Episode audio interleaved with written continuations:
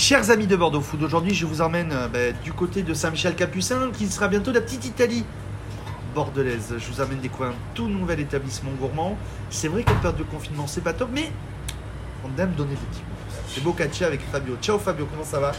Bonjour, ça va? Bonjour Euh, à tous. La Boca- Bocaccia en trois mots, c'est quoi pour toi? Euh, en trois mots, c'est euh, un endroit convivial euh, où découvrir. Il, il a déjà plus que toi. Et découvrir des, des plats italiens qui ne sont pas encore arrivés euh, en France. Comment, comment ça, ça t'est venu l'idée de, de- de monter le restaurant? Bah, ça, ça, à moi et Antonio, mon, mon associé, mon ami aussi, ça fait des années qu'on on avait envie d'avoir notre projet. Euh, on a travaillé beaucoup dans des autres restaurants ici en France et dans l'Europe en général. Et on avait vraiment envie de, de créer notre. Ça, c'est, je pense que c'est, c'est l'idée après de beaucoup de, de gens qui travaillent dans la, dans la cuisine ou dans les restaurants, d'un jour d'avoir son projet pour. euh, pour créer vraiment qu'est-ce qu'il veut euh, sans avoir des...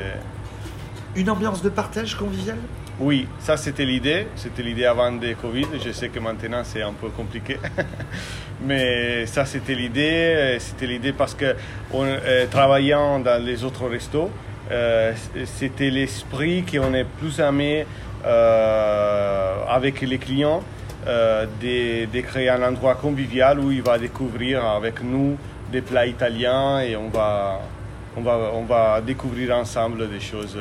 et, et- et la particularité, tu as même un comptoir, un, un comptoir où les gens pourront regarder. Donc Antonio, Oui, vous êtes tous les deux des anciens chez Poggetti. oui, exactement. Et euh, tu me disais que tout le monde voulait se mettre devant Antonio pour regarder comment il cuisine. C'est- Donc tu me disais c'était 4 tabourets, maintenant c'est 10. Oui, on a vu C'est quoi, c'est un petit plus? Oui, ça marchait très bien en fait à, à Poggetti où on travaillait. Maintenant, on est même associé avec les propriétaires euh, de, de Poggetti.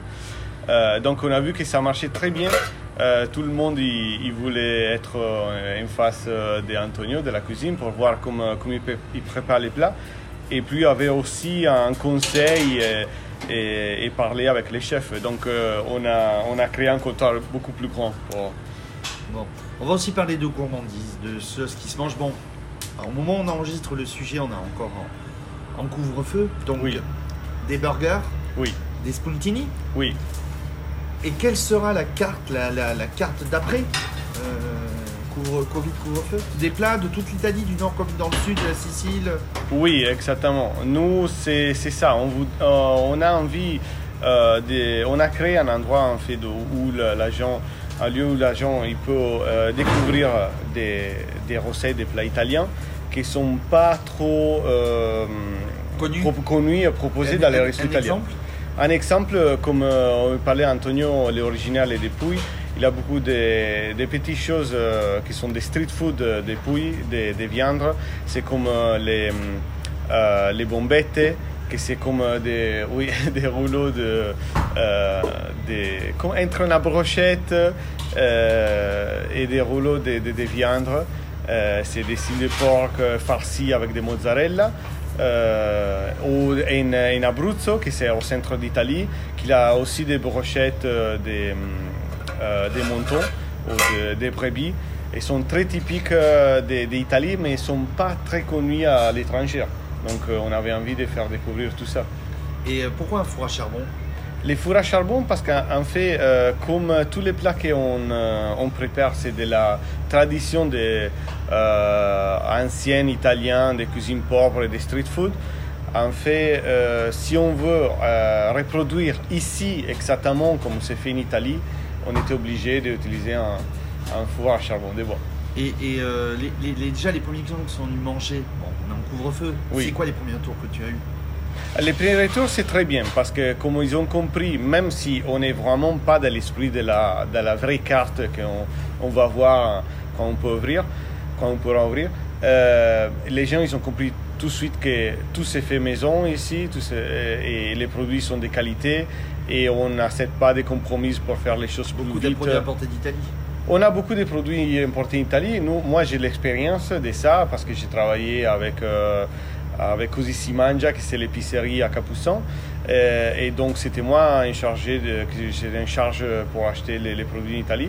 Et avec tout, tout ça, toute cette euh, expérience, euh, j'arrive maintenant à, commander directement les produits que nous on sélectionne directement. Tu es ouvert toute la semaine midi et soir? Oui.